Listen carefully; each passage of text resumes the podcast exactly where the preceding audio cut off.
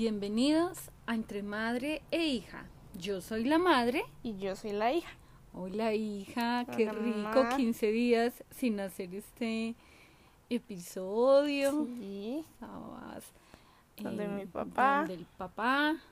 Entonces es una semana que, que, ay, que yo la extraño mucho.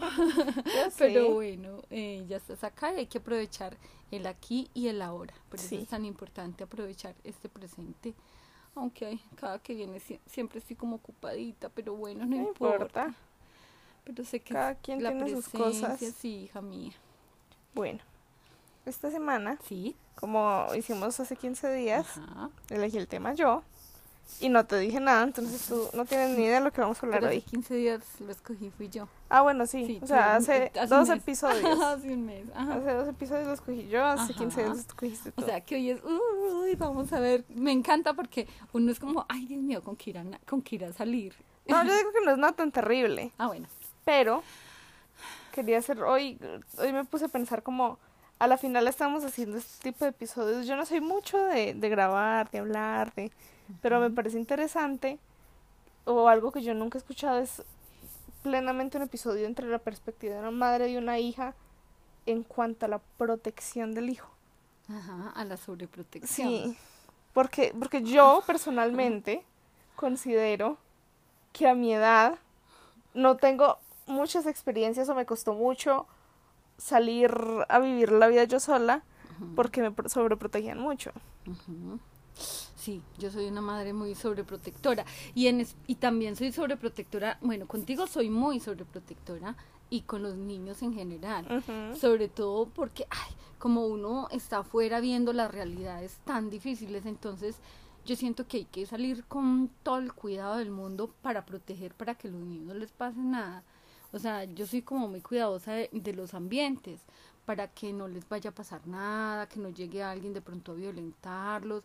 Estamos, mm, yo no sé si tú te has dado cuenta, obviamente siempre hemos tenido una sociedad difícil, pues porque los humanos digamos, somos de, de conductas y acciones inesperadas y cosas así, pero estamos en este momento, yo digo que atravesando una situación muy, un poco difícil socialmente, entonces como que yo eso lo tengo claro, yo digo, ay no, tengo que ser mucho más cuidadosa, y, y no solo cuidadosa como mamá, sino también para persinarte, para eh, Ujú. darte la bendición, que Dios te lleve con bien, que Dios y la Virgen te traigan con bien a casa, que te guarden de todo mal y peligro. Yo soy dándote todas las bendiciones habidas y por haber. Para mí eso es como importante. Sí.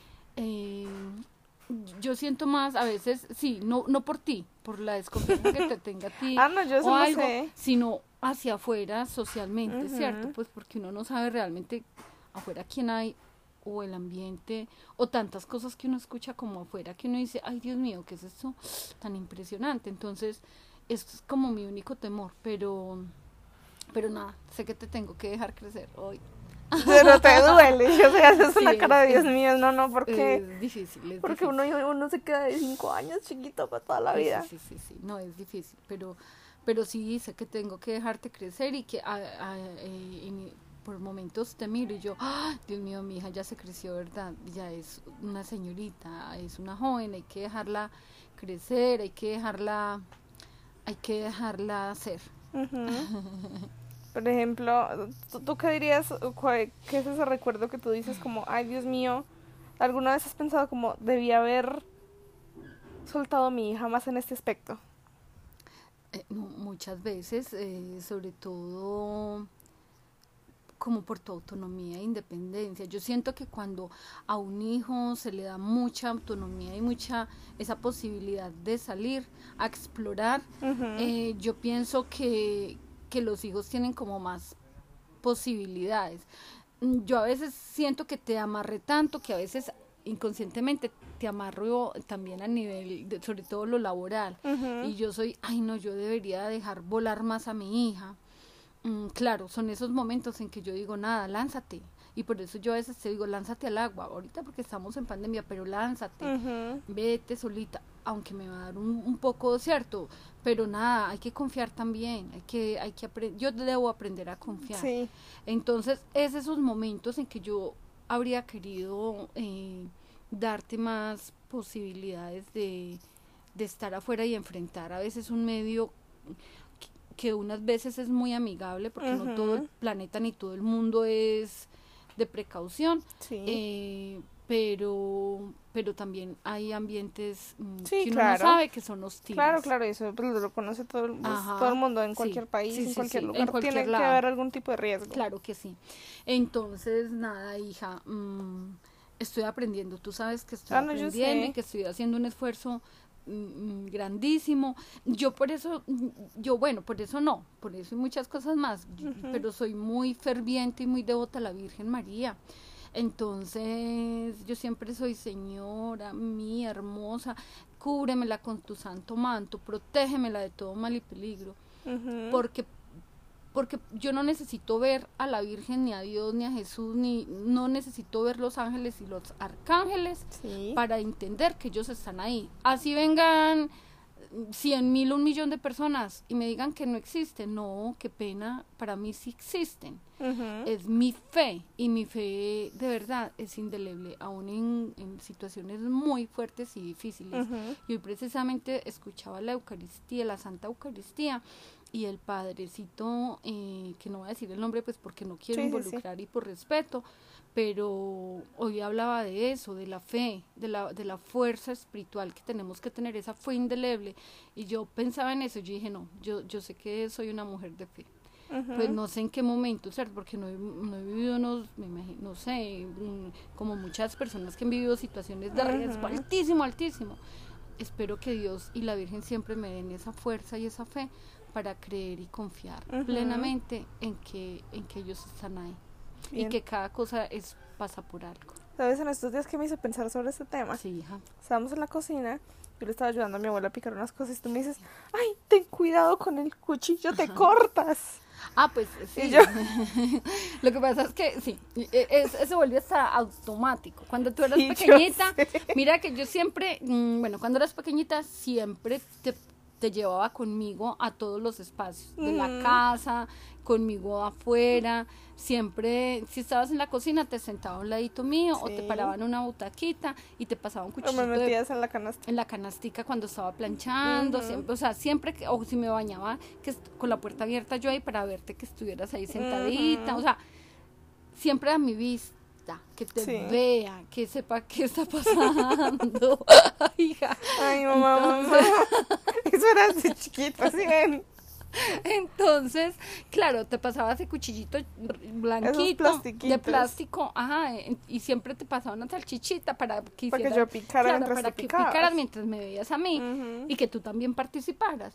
Y claro, cuidado te cortas, cuidado. Y sin embargo, tanto te cuida que una vez se te cayó la base de la de la, de la De la licuadora, licuadora. en un dedito y era esa licuadora Sterizer que es tan pesada. No, Cami. Eso para mí llevarte a, a, a la clínica de fracturas porque te, te- te fracturaste el dedito. Ah, eso yo me para... fracturé. Sí, te O fracturaste. sea, yo sí me he fracturado. Sí, ese, el dedito, un- el dedito chiquitico. Bueno, me he fracturado. Yo Claro. siempre he pensado que yo nunca he de tenido hecho, ninguna pero, fractura. pero no se te pudo enyesar porque era muy pequeño. Entonces el, el doctor dijo, no, no se le puede enyesar, es demasiado pequeño el dedito. Entonces es que eres una niña de tres añitos. Apar- aparte, Aparte de que, que, tú- ahora es chiquito. aparte de que tus dedos son pequeños. Entonces, claro, él dijo, no, pero está fracturadito. Tocas de que le ponga chanclitas. Cuando me preguntan si me fracturaba, decir, sí, yo me fracturé a los tres años. Un dedito del pie. Eso para mí fue. No, no, no. Eso. Y, y cuando te caíste en la mesa del comedor corriendo, que teníamos una mesa de sí, comedor metálica y te rompiste la cabecita y te recogieron tres punticos. Ay, no, Camila. No, o sea, a ti te pasa algo. No, es. Yo prefiero que me pase. Yo sé, que es que tenía tres, Sí, cuatro. claro. Entonces yo te, yo, tú me dices, cuidado, te cortas con Cuidado, el te cuchillo. caes. y yo, y yo ahí mismo sí. te dije, mamá, yo, yo creo que a ti, a mi abuela, a María, a mi papá no tanto, mi papá es medio fresco. Pero se les olvida que yo viví cuatro años sola, Ay, en el que me tocaba todos los días con un cuchillo y picar algo. Sí, pero, pero igual, tú no te imaginas cómo doblamos rodillas Ay, aquí Dios orando. Aquí la tía, la abuela, yo doblamos No, rodillas. Es que les voy a contar, yo creo que yo esto alguna vez se lo conté, este no, este es un caso tuyo, Ajá. pero yo digo que eso es mucho de ti y tu familia, fami- mi, mi familia materna. Sí, muy Yo protectora. estaba así, yo estaba en la universidad, en clase, y ese semestre descargamos una aplicación que se llamaba Live 360. Entonces todos estábamos ahí como en familia, entonces todos podíamos mirar dónde estábamos por seguridad. Sí. Pero entonces mi tía, María, me, me mira mi ubicación y, y pues terminé clase. Y lo que pasa en una universidad es que es tan grande que me toca moverme de bloque a bloque o me toca caminar dos cuadras para ir a otro edificio. Tuviste que mi universidad era grande y es bastante Sí, extensa. yo también sí, fue porque yo también te miraba por ahí. Claro. Pero no tan obsesivamente. Entonces ¿no? me llama, Más tranquilo. que dónde estoy yo, no, en clase. Ahorita hablamos, bueno. Me llama porque me moví. ¿Que para dónde me moví? y yo no es que estoy en otra clase. Ajá. Al almuerzo. Son tres cuadras porque es al lado de la estación. ujú. ¿Para dónde me fui? ¿Qué, qué dónde estoy? Y yo estoy almorzando. Es que yo veo que te moviste. Y yo, pues claro, es que uno. Ojalá yo me pudiera quedar sentada ahí todo el día y me viene el profesor a la clase, me viene la comida y el, el puesto será. Pero eso yo, yo creo que eso es mucho de familia. Sí, somos de verdad que sí. Yo pienso que también ha sido por las experiencias de vida que hemos tenido, porque pues aparte de ti, pues nosotros sí llegamos a, a tener eventos traumáticos Sí. eh, que nos afectaron mucho. Entonces eso hace que se genere en nosotros también ese sentido, uno, de protección, dos, de cuidado. Tres, de comprender que así como hay gente linda, pues también, hay gente, que daña, que lastima. Entonces, mm, yo pienso que no solo yo, sino que si tú miras a María, al tío, todos somos muy protectores, sobre todo de los niños y de las niñas, precisamente por la experiencia que tuvimos eh, tu tía y yo. Entonces, claro, mm, eso hace que, que, que, que- que cuidemos mucho más, que seamos más, Protectora. más protectoras Muchísimo. Entonces, claro, hija, y, y pues experiencias, yo conozco historias de, de mira, tu tía. Sí, sí, sí. eh, pues sí, no, sin contar sí, eso, detalles. Sí. Eso. Eh, no, no, no, eh, Sí, conocemos historias malucas, sí. historias donde de la gente gente, ha- maluca, no, sí. y no solo eso, donde los hijos han fallecido, donde los hijos han muerto. Sí, claro. Eh, Eso, eso a mí me parece No es ideal. No muy duro, muy, muy fuerte. Entonces, claro, uno, pues uno no puede evitar nada en la vida, ¿cierto? Lo que, lo que Dios tiene destinado, así, Eso será. así su- sucederá. Pero por eso yo de alguna manera me refugio mucho en la oración, ¿cierto? Yo pienso que la oración es, mm, es muy poderosa. Eh, y, y no sé, yo, yo he tenido experiencias, mm, digamos, donde me he dado cuenta de, de lo bella que es la oración.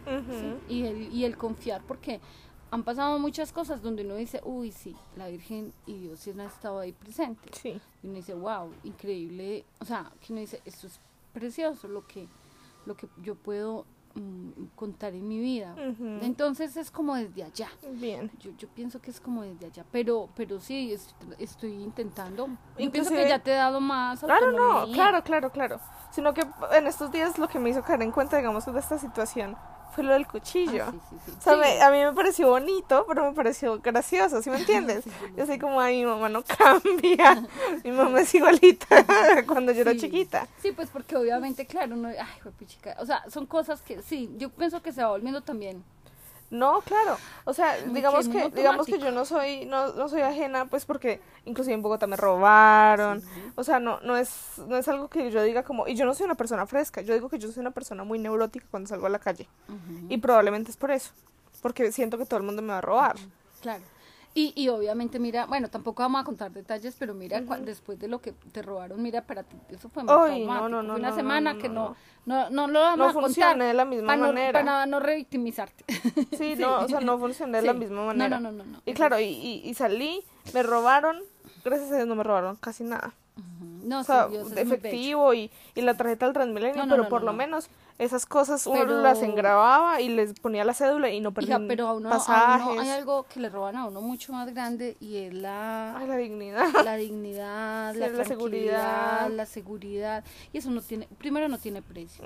Y segundo, mm, eso lo mar- va, va marcando. Claro. Entonces, lo habla uno prevenido. Sí, sí, Ah, sí. Y eso es más, eso vale más. Mejor dicho, eso no tiene precio. No, y digamos que lo que me llevó a ese punto fue de yo cuando salía salía a cosas muy específicas no llevaba el celular llevaba la plata exacta Ajá. llevaba solo las llaves llevaba un bolsito y llevaba la sombrilla. Sí. inclusive eso porque yo en Bogotá yo creo que yo vi por ahí unas cinco o seis personas ser robadas en la estación del Transmilenio cuando la gente ahí sacaba el celular fresco. Yo siempre tenía mi morral adelante con todas las cosas de valor al fondo. La gente pasaba en, en, un, en una moto y uno veía la moto pasar y robar tres celulares No, rapándolos. Mila, Y uno no. se queda sorprendido. Claro que sí, por, por la cantidad. Entonces eso es lo que me da miedo. Y ahorita, Claro. y ahorita Que hay la situación está tan difícil. mucha más inseguridad. Ujú. Uno, súmele, uno, súmele la pandemia. Sí, Sume yo eso. sé. Dos, súmele la situación social del país, que está bien crítica. Sí. Entonces, la pandemia que genera desempleo, que genera quiebra. Tres, el, la- el- el desplazamiento en Colombia por la violencia, más los países hermanos también por, por la crisis. Sí, sí, sí. Súmale todo eso, entonces, pues claro. Bueno, no, yo, yo, yo eso lo entiendo ahora. Y digamos Sí. que ahora yo creo que yo soy más pro- sobreprotectora yo misma conmigo, conmigo misma que tuvo mi papá conmigo. Pues porque eso es lo que aprendí. Entonces eso es positivo también, pues porque me protejo y soy atenta y miro mis Ajá. entornos, sé con qué personas estoy andando. De no sacar pro- nada claro, no saco nada en la calle, ni en un taxi, ni... O sea, soy, soy muy cuidadosa con eso. De pedir un taxi y anotar el número. Claro, de decirte a de dónde decir- voy. ajá. Igual, por ejemplo, en este momento todavía tenemos, tú puedes ver mi ubicación, yo puedo ver la tuya, lo mismo con mi papá, con mis hermanos. Eso le da tranquilidad a uno. Ajá. Y pues a mí me da tranquilidad. Sí. Sino que es, es bonito. O sea, yo, por ejemplo, cuando me fui para Chicago, yo, era la primera vez que yo cogía un bus sola. Uy, sí, Camilita, no. No, no, no, no. Y- y Me es- da- y- a mí me- conmigo, A mí eso me pareció chistoso porque yo llegué y a mí, y a mí yo cuando yo, esté, yo estuve allá, a mí no me fueron a explicar al bus, a mí me dijeron, camine de aquí a acá, coge ese número a tal hora y se baja ahí y vuelve y hace lo mismo de regreso. Y tú todavía con 15 añitos. Claro. Ay, y yo no, no, no, Quin- 15. Diecis- ah, bueno, sí, 15. 15, porque no Recién habías- iba a cumplir como Y 16. pasa, re- sí, porque eso fue en diciembre y tú Sí. en enero 30 cumpliste 16. Sí, sí. Todavía tenías 15 años y 15 años es muy pequeña. Entonces, claro, es ponerte algo así, solita. Pero para mí fue tan fácil. No, la cosa es que para mí fue extremadamente fácil. Y me defendí fácil. Lo único que me pasó fue que una vez metí, era el bus y yo pensando que cuando era en efectivo, cuando era una conexión, uno pagaba solo los 45 centavos y no. Me tocó volver a pagar porque yo no tenía la tarjeta.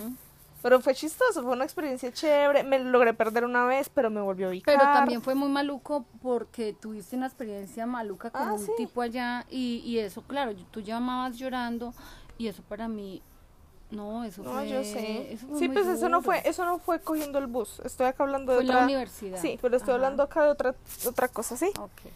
Mm, entonces, cuando yo llegué a Bogotá, yo tenía esta idea de que coger un bus iba a ser tan fácil. Yo dije, no, paso mi tarjetica, uno se sienta, todo el mundo es tranquilo, nadie es encima de nadie, es agradable. Y los buses yo tenía hasta wifi. Cuando llego acá, a uno a veces le tocaba colgarse afuera del bus para poder montarse en el bus y llegar a la universidad. Y era muy chistoso. Entonces yo dije, ay Dios mío, o sea, yo, yo siento que debía haber tenido la experiencia primero aquí Claro. para poder comprender qué tan difícil iba a ser. Claro, y yo, y yo no, no, de esas cosas que no, y, y el papá sí me decía, déjala más en libertad, dale más autonomía, dale más. Y yo, claro, no- no, lo hago, y luego enfrentarte a eso tan pequeña, eh, no, la zozobra, Camila, la zozobra que yo viví. Bueno, sí, es- no es esa como para decirte, ay, Sí, ya sí, lo que pasó, pasó. Ya, sí. yo ya sé, pero uno aprende. ¿Y, y, y eso qué es para qué sirve? Para aquellas personas que nos escuchan y tienen hijos. Ay, Ujú. enséñenle a sus hijos de verdad a ser más autónomos, más tranquilos, a que les enseñen a, a- algo simple, coger un bus, cómo coger un bus. eh, sí, entonces a- a- también a veces a salir solos. Mm, Yo, yo creo que yo nunca te he contado esto. Yo, yo me acuerdo cuando yo llegué de Chicago, que fue donde la odontología, yo en ese entonces estaba eh, en el centro, por ahí por Lucerna, sí, por la clínica Risaralda. ujú, Entonces mi papá me llevó. sí. Y cuando yo me regresé, yo dije, hey, yo ya he cogido bus. A mí me dieron el dinero para regresarme en taxi. Yo dije, es tan cerquita que me ganó la plata y me viene caminando. ujú. Yo alguna vez te conté. No me acuerdo. Yo creo que no. Yo, yo recuerdo que una vez te viniste del Colombo caminando, que porque Ah, siempre sí, iba la abuela por ti y te iba y te, lleva, te llevaba y te traía. Pero no me acuerdo por qué, te tocó venirte sola y eso, no, eso fue... Sí, sí, Hasta sí. para ir a la tienda era un complique acá, pues yo sé eso. No, yo soy consciente de eso. Yo, los, yo soy consciente. Y, y nada, ahorita por ejemplo, ahora cuando sales, yo ya te digo, no, tranquila, Ah, quédate más tiempo, diviértete. Pero, pero, no, no, no, yo, yo de alguna manera, yo digo que esta es la perspectiva de una hija que ha crecido a la, a la final, porque yo, Sí. yo en este momento, yo no me imagino tener yo hijos y tener que dejarlos salir, ¿sí me entiendes? Ajá. O sea, digamos que uno lo entiende cuando no crece. Cuando yo era chiquita, yo era, eh, ¿por qué no me dejan cobrarme un taxi sola y me tienen que llevar hasta allá? ¿Sí me entiendes? Pero eso es algo que uno no entiende. Pero uno, uno no es capaz de identificar todas las posibles amenazas que hay afuera. Ajá. Y pues digamos que aumentan cada vez que uno, que pasa el tiempo, cada vez hay más y más y más afuera. Sí, sí. Entonces probablemente inclusive para mí va a ser más difícil.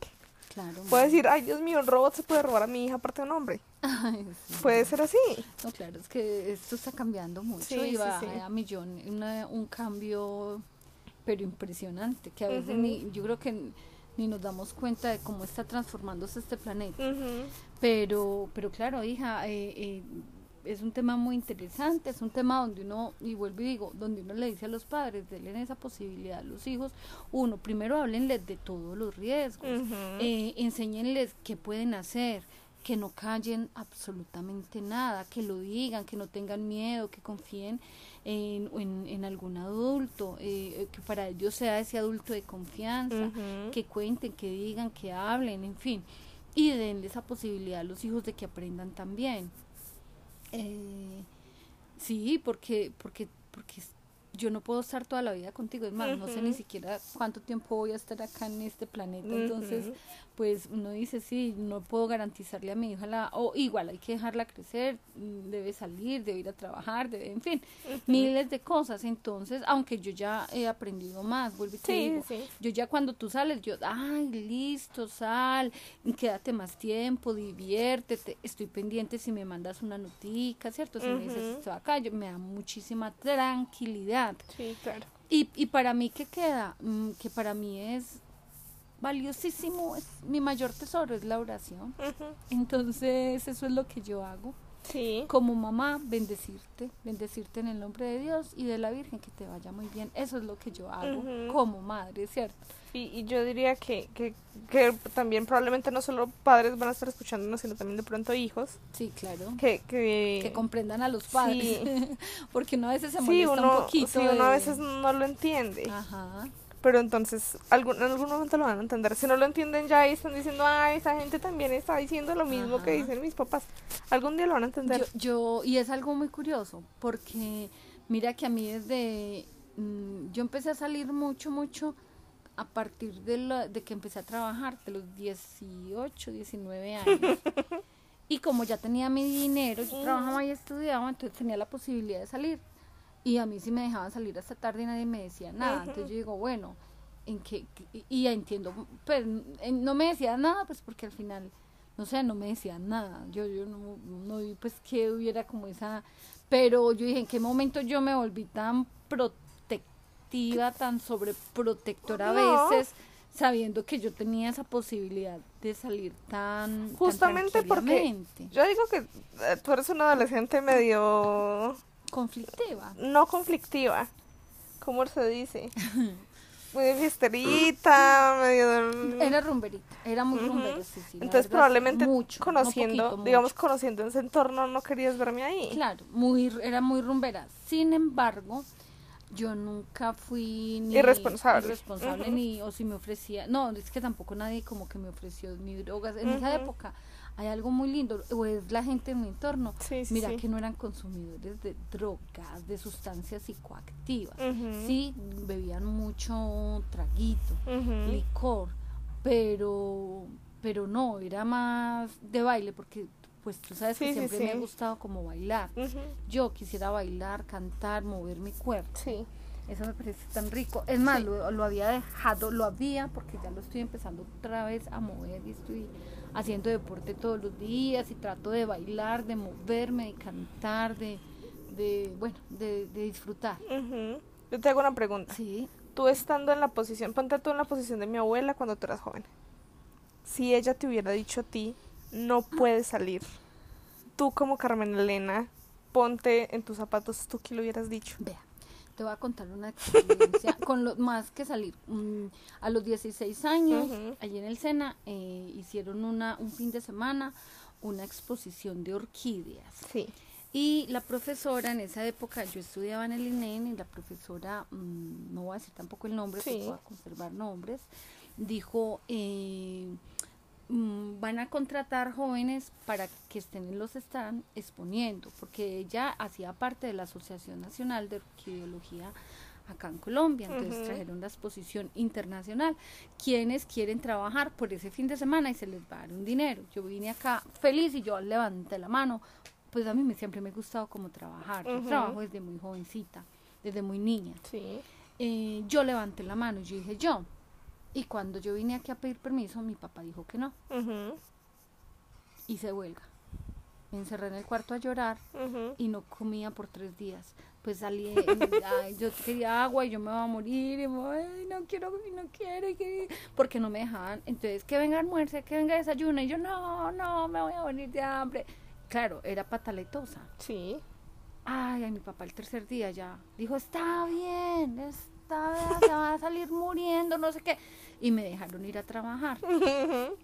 Pero era algo que yo ahorita no miro. Yo no hacía pataletas.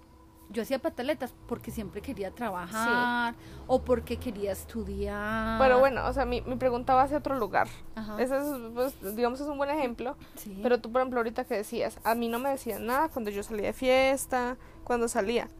que Y pues, no te decían nada. Mi pregunta es, ¿cuál hubiera sido tu reacción si te hubieran dicho no puedes salir? Bueno, te voy a contar otra experiencia. Una vez a nosotros nos dejaban salir.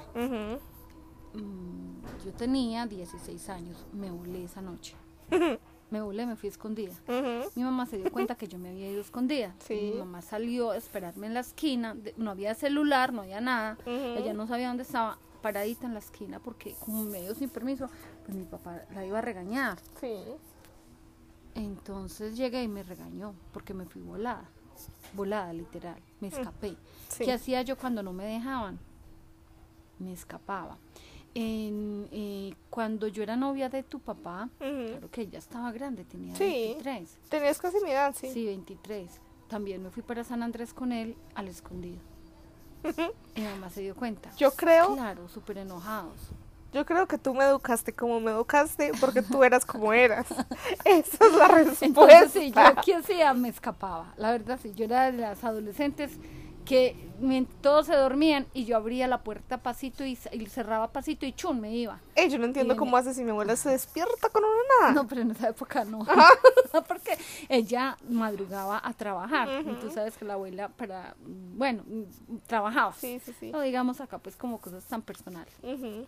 Trabajaba, entonces madrugaba mucho. Ella se Sí. levantaba a las 4 de la mañana todos los días de domingo a domingo y se Y acostaba. se despertaba y tú no estabas en la cama. No, eh, no, no, a esa hora yo ya. Ajá, tú ya no, no, no, llegabas. sí, porque yo era mm, de las que me escapaba de casa a las 9, 9 y media de la noche y por allá a las 12, 12 y media o una yo ya estaba acá en la casa porque yo ya sabía que me iban a regañar, o me iban a pegar.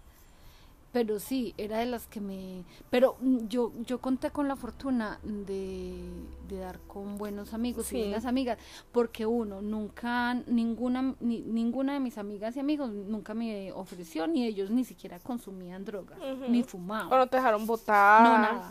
Eh, no, mm, no, no éramos alcohólicos de borrachos, sino de, éramos más de parrandas y de reírnos y de echar chistes y de carcajearnos. Y, y lo otro era, digamos que que eran personas, y ni, ni eran abusones, ni era gente, no, era, eran de mi edad, éramos adolescentes Sí. y estábamos en la tónica de compartir, claro, de compartir, de disfrutar, de contar historias, anécdotas, hasta tarde. Mm, probablemente la gustaba. mitad de ellos también se escaparon de la casa. Claro, nos gustaba la noche, y nos gustaba quedarnos juntos. ¿A qué edad era eso? 15, 16 años. Bueno, yo te pregunto, ¿qué tal que te hubiera tocado una tú de hija? Ay, no, Camilita. habría sido muy duro para mí. Yo por eso te agradezco. Tú no ves que yo siempre te agradezco mucho. Sí, yo sé. Yo siempre te digo, hija, gracias por ser mi hija. Hija, gracias por escogerme como mamá. Hija, gracias por ser como eres. Hija, gracias por... Claro, yo te agradezco porque tú a mí, de verdad, de verdad, verdad, no me generas dolores de cabeza, sino todo lo contrario, satisfacciones y alegrías.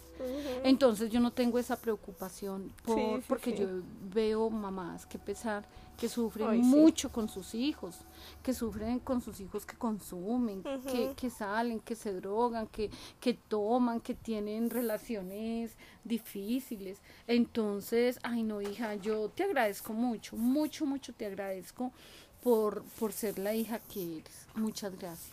Gracias a ti, porque si tú no me lo has enseñado, sí, probablemente estaríamos en las mismas que tú. Y, y, y, y espero también, por eso me gusta y me parece muy lindo el trabajo con niños, niñas y adolescentes, porque pues no, de las experiencias uno aprende, tanto personales como contigo como, como mamá.